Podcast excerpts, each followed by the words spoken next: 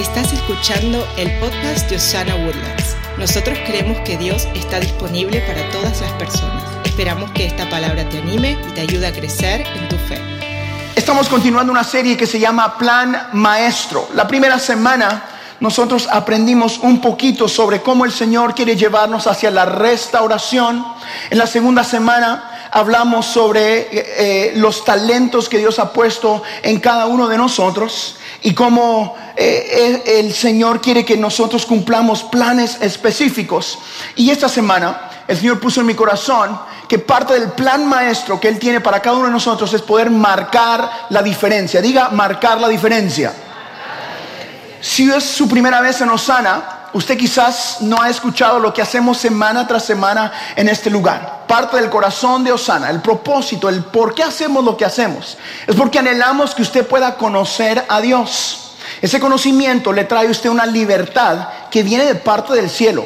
La libertad que recibimos nos ayuda a descubrir nuestro propósito de vida cada uno de nosotros tiene un propósito dado por Dios y la última parte de esa visión es el propósito siempre nos lleva a marcar la diferencia en alguien más. Decimos todas esas cosas aquí en Osana de una simple manera. Acá en Osana usted lo va a leer en, las, eh, eh, eh, en la entrada, en las camisas de los voluntarios, lo mandamos en todos los correos electrónicos, porque es el por qué nosotros estamos aquí en Woodlands. Venimos aquí a esta ciudad para dejarle saber a todos los que están a nuestro alrededor esta frase que usted, si es de casa, ya se la sabe y me ayuda, por favor. Aquí decimos, Dios está disponible. Claro que sí, si usted lo cree, denle un fuerte aplauso al Señor, por favor.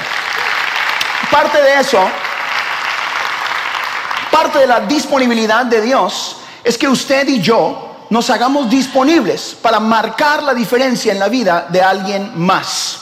Eh, el plan maestro de Dios nos insta a mirar a las personas desde la perspectiva de Jesús, no solo como seres humanos, ah, sino como almas necesitadas de salvación y restauración dada por Dios. Jesús nos está llamando, o Jesús desea que adoptemos esta nueva visión de vida, viendo a las personas no solo como una persona más que conocemos, o un ser humano más, sino con el amor y la compasión que Él ve a cada una de las personas a nuestro alrededor, como almas que tienen una vida eterna, que necesitan de un Salvador que todos nosotros en algún día necesitamos y que si no hemos entregado nuestra vida a Cristo, lo necesitamos hoy mismo.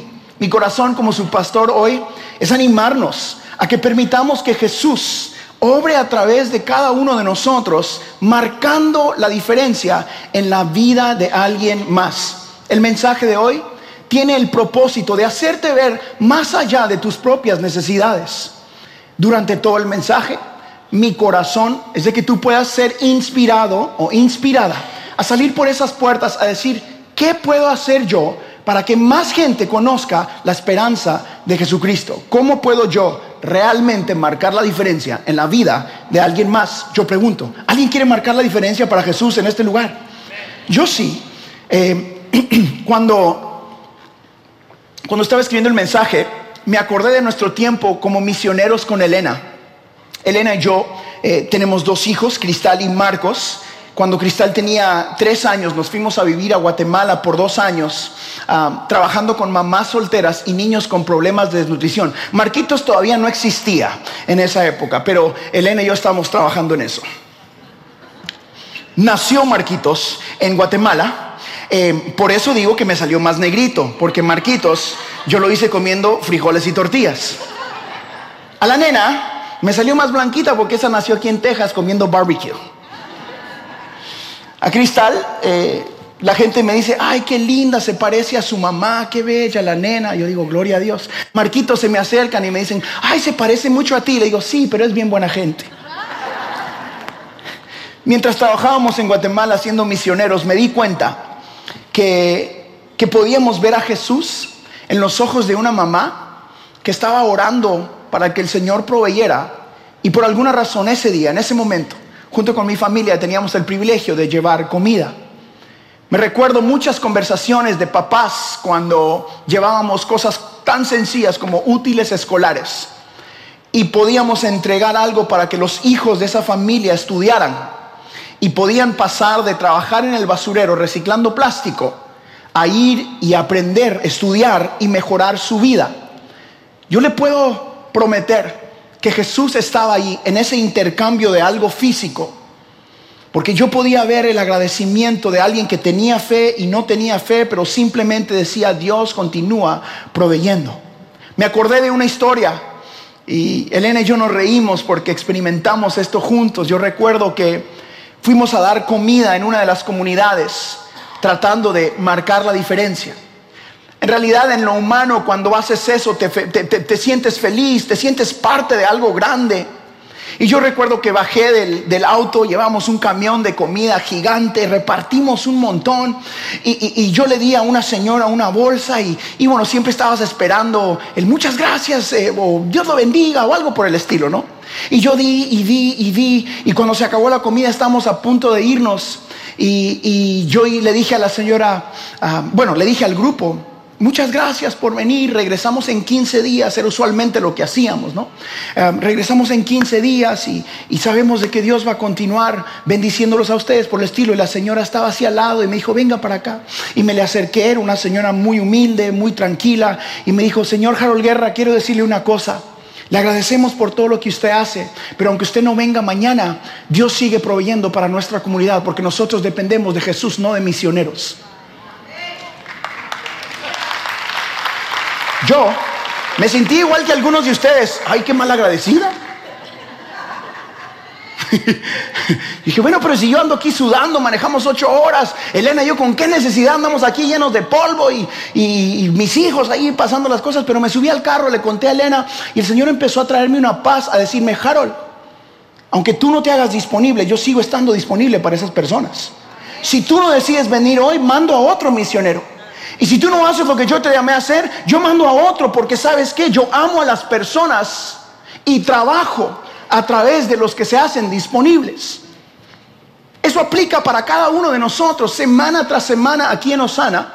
Yo puedo ver la mano de Dios poderosa trabajando a través de cada uno de nuestros servidores y voluntarios que diligentemente, de todo corazón, dan de lo mucho o de lo poco que pueden dar para que más personas como usted, como yo, como ustedes, que son miles ahora que nos miran en las redes sociales semana tras semana, puedan escuchar de que Dios está disponible. Alguien enciende la bocina con la música que está ahí en el estacionamiento para que cuando usted habla diga, ah, qué bueno está el ritmo aquí la cosa. ¿Verdad que pasa? Todas las semanas digo, ah o entra aquí hasta el pasillo y alguien colgó esas banderas que usted mira que le dice, camine para allá, haga para acá. Hoy entré y estaba uno de mis nuevos amigos, Marco, que, por años está aquí afuera poniendo una, una bandera y como no ha llovido aquí como en 65 meses, el pobrecito tenía una piedra a la par pegándole, ¡pum! ¡pum! ¡pum! Y le digo, ¿y tú qué onda? Me dice, no, es que no entra, pastor, pero aquí va a haber una bandera. Y ahí está la bandera. ¿Sabe por qué? Porque Jesús usa a las personas que deciden marcar la diferencia para que alguien escuche que Dios está disponible. Por eso hoy como su amigo y su pastor, yo quiero honrar a todos los servidores y voluntarios de Osana. Les amamos y vemos su esfuerzo. Cada vez que nosotros elegimos ser personas que no solo viven para sí mismos, sino viven para alguien más, eh, decidimos ser luz y una bendición para esas personas que están a nuestro alrededor. Cada acción que realizamos tiene el poder de bendecir a alguien más y hacer una diferencia real en sus vidas. Estamos decidiendo activar el poder del Evangelio cuando hacemos esos simples actos de servicio. Jesús anhela continuar esa promesa de bendición que le hizo Abraham allá en Génesis Dijo, a través de ti voy a bendecir a todas las familias de la tierra. A través de ti y tu descendencia. Nosotros somos descendencia. Usted es parte de eso. ¿Se acuerda de la canción? Eh, en español es el padre Abraham. Eh, something, something. Many sons had fallen. En, inglés me la enseñaron a mí. ¿Se acuerda? Usted cabe ahí. Usted es parte de esa descendencia.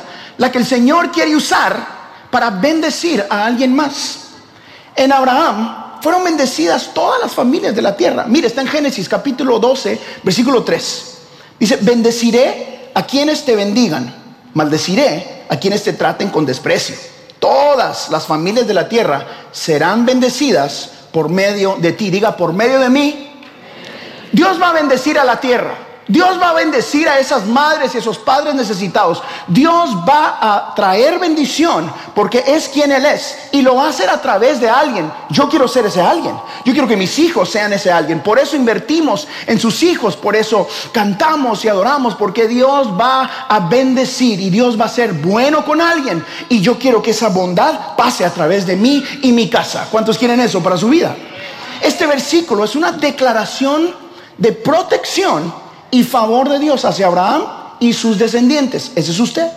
Es un recordatorio de que Dios está activamente involucrado en la vida del pueblo eh, que ha sido elegido y los defenderá de sus enemigos. También en este versículo eh, podemos ver una muestra de la importancia de bendecir y tratar bien a los demás. Dese cuenta. Dice, ya que lo bendice a los que bendicen a Abraham. Hay una bendición detrás de esta promesa.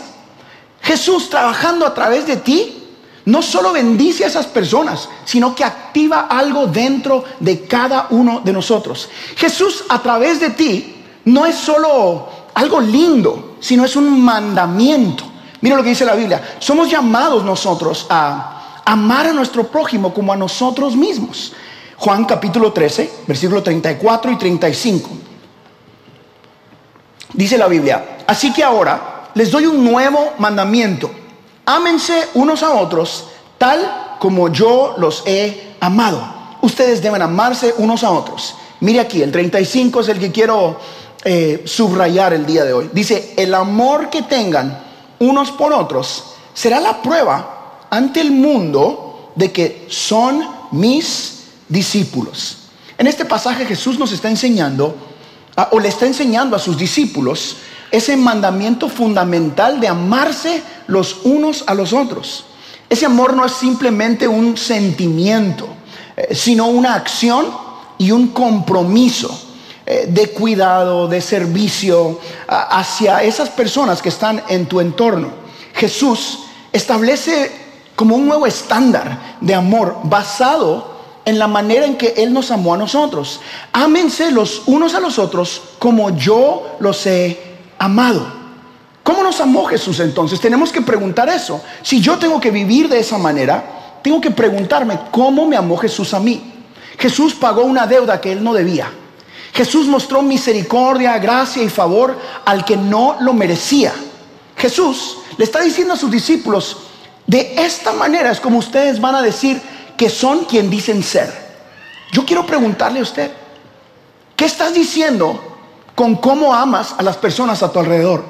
No a los que te tratan bien, no a los que viven contigo, sino a los que te ven de lejos. ¿Qué dicen de ti a causa de cómo amas a las personas a tu alrededor? Jesús está señalando que este amor mutuo entre los discípulos era esa señal que, iba a ser, era una señal distinta, algo diferente, para decir, esos son seguidores de Jesús. Honestamente, ¿cuándo fue la última vez que alguien dijo, tú debes de ser cristiano por cómo actúas? El amor y la unidad, el servicio entre los creyentes, deben de ser tan evidentes que el mundo tiene que reconocer que seguimos a Jesús. Allí es donde empieza todo esto. El primer propósito que el Señor nos da después de entregar nuestra vida a Cristo es que podamos compartir esta fe, no a través de mostrarle a la gente todo lo que hace mal, sino a través de vivir bien para que ellos pregunten cómo le estás haciendo. Lo intento otra vez. Por muchos años, la iglesia fue conocida por todo lo que estábamos en contra. Estamos en contra del pecado, en contra de hablar de esa manera, en contra de nosotros los cristianos no vestimos así, no hablamos así, no vamos a esos lugares, no hacemos lo que el mundo hace y éramos muy buenos en comunicar todo lo que no debemos hacer. Aunque muchas de esas frases son correctas, ¿qué tal si nos conocieran por todo lo que estamos a favor de. Yo estoy a favor del perdido. Estoy a favor del perdón. Estoy a favor de la misericordia, a favor de la gracia, a favor de amarnos los unos a los otros. Que conozcan a la iglesia por estar a favor de Jesucristo. Jesús aquí nos está haciendo un llamado a vivir con amor y unidad, mostrando al mundo ese amor transformador que nos alcanzó a nosotros. Jesús era lo que él hacía. Él siempre mostraba su amor hacia los demás. En la Biblia podemos encontrar numerosas enseñanzas sobre el servicio a los demás. Eh, Jesús nos, nos mostraba cómo marcar la diferencia al punto que dejaba a sus discípulos en shock. ¿Se recuerda el ejemplo perfecto que Jesús nos da cuando se humilla y empieza a lavar los pies de sus discípulos? Y los discípulos dicen, ¿cómo que tú me vas a lavar los pies a mí? ¿Cómo que tú te vas a humillar? Y el Señor le dice esto en Mateo capítulo 20, 28 el Hijo del Hombre no vino para ser servido, sino para servir y dar su vida en rescate por muchos. ¿A qué vino Jesús? ¿A qué vino Jesús? O a apuntar todo lo malo que habían hecho los demás.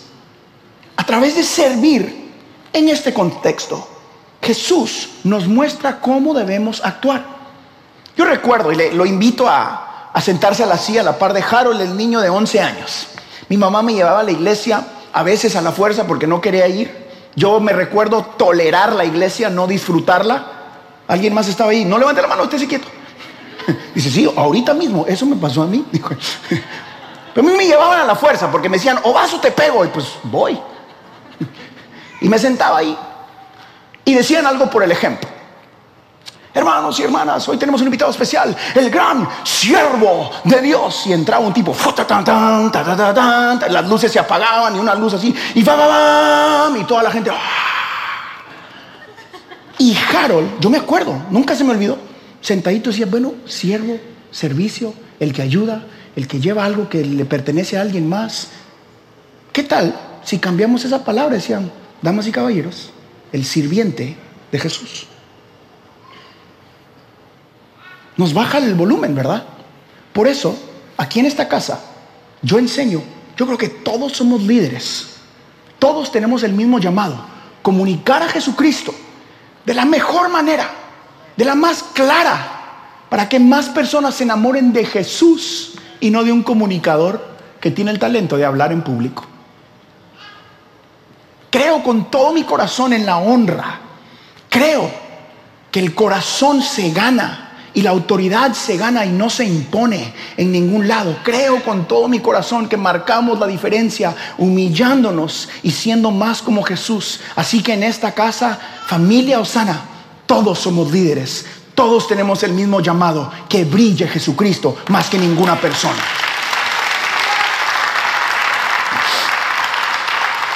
En resumen, la perspectiva bíblica nos llama a amar y a servir a los demás de manera desinteresada, siguiendo el ejemplo de Jesús, mostrando compasión, humildad, disposición para ayudar. Podemos marcar una diferencia real en las vidas de las personas y demostrar el amor de Dios en acción. La pregunta es entonces, Pastor Harold, si Dios nos llama a amarnos los unos a los otros como Él nos amó a nosotros, si nos llama a marcar la diferencia a través de acciones tangibles, reales, ¿qué quiere Dios de ti? ¿Cuándo es la última vez que tomaste 10 minutos, 5, 2 minutos para parar tu vida y preguntar, ¿qué quiere Dios de mí? Es más, le regalo esa pregunta, le regalo 10 segundos. Pregunte allí mismo en su lugar, ¿qué quiere Dios de mí?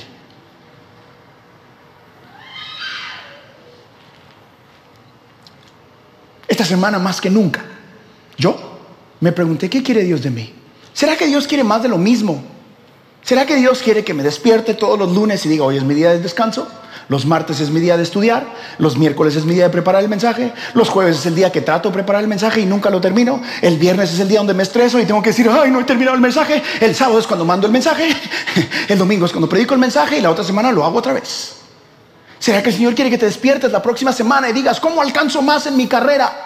¿Cómo eh, gano más plata para bendecir a mi familia? Porque mi primer ministerio es mi familia.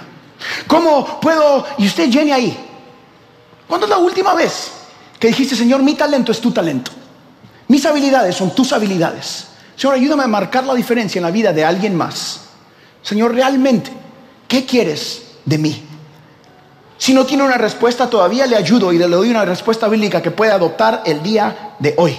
En Miqueas, capítulo 6, versículo 8, está la respuesta que todos podemos abrazar el día de hoy. Ya se te ha declarado lo que es bueno. Ya se te ha dicho lo que de ti espera el Señor. Aquí está. Practicar la justicia, amar la misericordia y humillarte ante tu Dios. Este versículo aquí en Miqueas nos muestra tres aspectos claves de la vida que Dios espera de cada uno de nosotros. Si no sabe que Dios está esperando, empiece por aquí. El primero es hacer justicia. ¿Qué implica esto? Esto implica vivir de acuerdo con los principios de Dios, tratar a los demás con igualdad, con amor y con respeto. Diga conmigo respeto. Es que ellos no creen como yo, pastor, y me van a escuchar. No, no, no, no. Ámelos. Respételos. Viva usted conforme a la palabra de Dios y eso predica más que gritaderas locas. Dios nos llama a ser justos en nuestras relaciones. Trate bien a sus clientes, hable con la verdad. No diga que va a llegar a las 5 si va a llegar a las 6.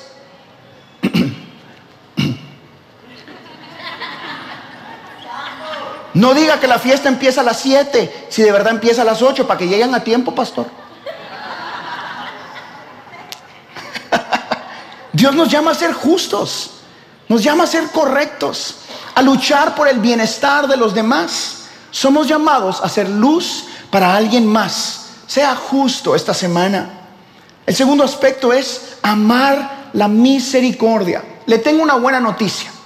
Usted recibe misericordia nueva todas las mañanas de parte de Jesús. Todas las mañanas hay una nueva misericordia.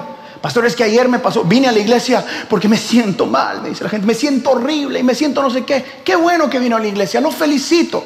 Pero escúcheme, usted te recibió la misericordia el momento que su corazón continuó palpitando y abrió sus ojos esta mañana. Allí está la misericordia de Dios para usted. Venga, adoremos, mejoremos la cosa aquí juntos. Entrenémonos para compartir el Evangelio, pero usted es perdonado por lo que la cruz de Jesús hizo, no por lo que yo pueda decir aquí enfrente. Usted ya tiene misericordia. Dios nos llama a mostrar compasión y amor a los demás también, como Él nos lo ha mostrado a nosotros. Le tengo una buena noticia también. Usted lo van a ofender en algún punto de su vida a alguien. Si no es tan problemado hoy, le prometo que en algún punto va a tener algún problema. Y va a tener que perdonar. Va a tener que extender misericordia. Le prometo que esa mujer que usted ama con todo su corazón lo va a ofender ese hombre guapísimo, negrito que tiene a su lado, te va a ofender.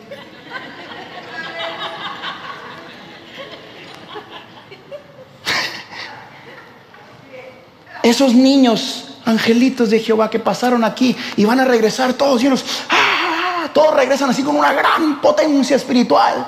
A las tres semanas se les olvida. Y usted va a tener que extender misericordia. Así de buena gente como es Allison con su gran sonrisa, inolvidable, los va a ofender algún día. ¿Sí o sí, Beto? Los voy a hacer pelear por nada, ¿verdad? La realidad es de que la misericordia y la gracia es parte de nuestra vida. Aprenda a amarla para poder compartirla más fácil. Ame la misericordia. ¿Cómo me enamoro de la misericordia, Señor? Enamórese de lo que Jesús hizo en su vida primero. Dese cuenta que usted no merecía esta gracia y este favor. Dese cuenta que toda buena dádiva viene de parte de Dios. Dese cuenta de que su familia y sus hijos son un regalo del Dios Todopoderoso. Dese cuenta que la salud que usted tiene viene de parte del Dios Todopoderoso. Dese cuenta que la bendición financiera que usted tiene viene de parte de Dios Todopoderoso. Y es por misericordia y no por tus talentos. No es porque sabes cantar, bailar, vender, hacer tu negocio. Todo lo que tienes es porque Dios es bueno y misericordioso. Ame la misericordia. Ame la misericordia. El tercer aspecto es humillarte ante tu Dios.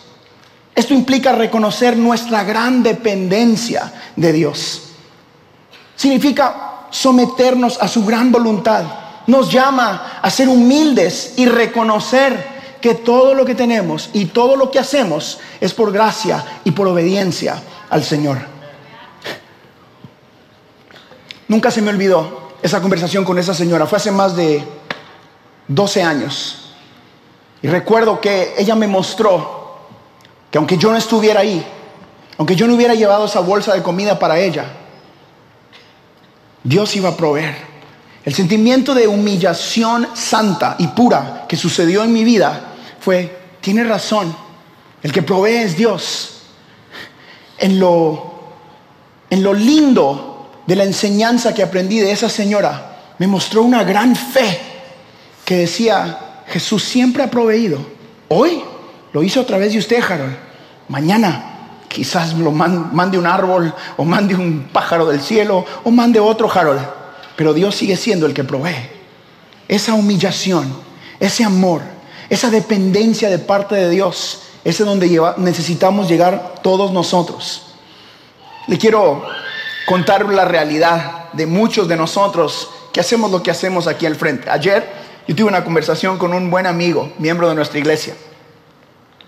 Y me hizo una pregunta. Me dice, Harold, eh, estábamos ahí, él estaba haciendo su trabajo y me dice, Harold, ¿no te pones nervioso cuando predicas ahí arriba todavía? Le digo, uy, si supieras.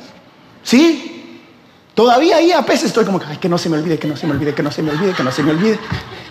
Cuando me invitan a cantar en algún lado y se me olvida la letra y se me olvida la letra, Elena, ayúdame, mi amor. Y Elena me cuenta, un, dos, tres, canta. Y ahí voy. Que tu presencia. Se ríe. El Beto, cuando viajo, le digo, eh, si no va el Beto, eh, ¿cómo le hacemos? Porque el Beto me dice, cuando yo me equivoco, que tu presencia llene.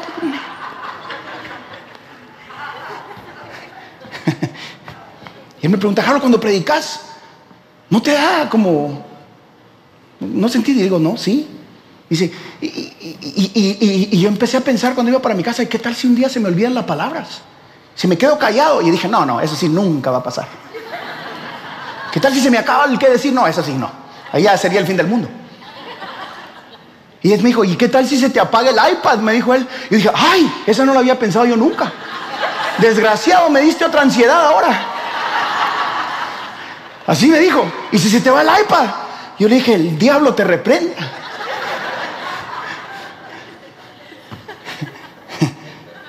Y me regaló otra ansiedad ahora. Hoy en la mañana me levanté, será está cargado. Ay, 70 y algo, dije yo. ¿En serio?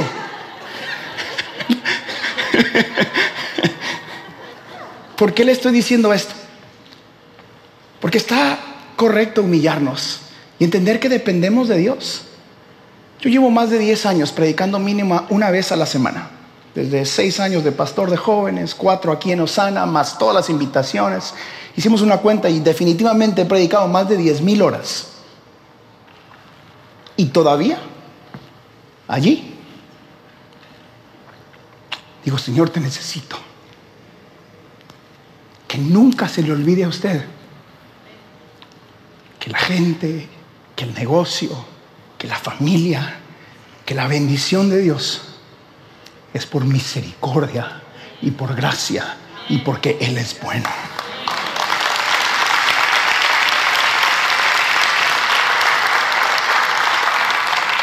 Capítulo 5, capítulo 5, versículo 7 de Mateo, dice, Dios bendice a los compasivos porque serán tratados con compasión.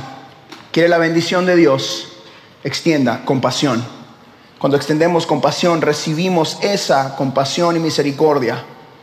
Recibimos esa bendición de parte de Dios. Yo quiero terminar el mensaje de hoy dándole Biblia. Lo quiero animar a usted que es parte de nuestra familia y que nos mira en las redes sociales, que escriba este libro y el capítulo y versículo que le doy, le voy a dar suficientes para leer mínimo uno al día. Si usted dice, ¿qué leo en la Biblia, pastor? ¿O qué digo? Todas las semanas alguien me pregunta eso. ¿Cómo le hago? Bueno, esta semana lo voy a hacer de esta manera. Estamos hablando de hacer actos, estamos hablando de tomar decisiones. Lo quiero invitar a que tome este desafío. Lea la Biblia cinco minutos, un minuto, dos minutos. Yo le voy a regalar el versículo, no tiene que buscar cuál. ¿Está listo conmigo? Apunte estos capítulos y versículos. El primero es Gálatas, capítulo 6, versículo 9 al 10. Dice, no nos cansemos de hacer el bien, porque a su debido tiempo cosecharemos si no nos damos por vencidos. Por lo tanto, siempre que tengamos oportunidad, hagamos bien a todos y en especial a los de la familia de la fe. Segundo versículo para esta semana es Mateo 5, 16. Así alumbre vuestra luz delante de los hombres para que vean vuestras buenas obras y glorifiquen a vuestro Padre que está en los cielos. Ese lo lee el martes. El miércoles, Hebreos 13, 16. No se olviden de hacer el bien y de compartir con otros lo que tienen, porque de tales sacrificios se agrada a Dios. Se da cuenta que no dice de tales acciones, dice sacrificios. ¿Qué es un sacrificio? Algo difícil, algo que requiere una acción intencional, algo que no le va a salir a usted naturalmente. Tiene que sacrificarse para dar de lo mucho que Dios le ha dado. El último que le quiero dar esta semana es Tito, capítulo 3, versículo 8. Esta es una palabra digna de confianza y quiero que insistas en que los que han creído en Dios se esfuercen en hacer el bien.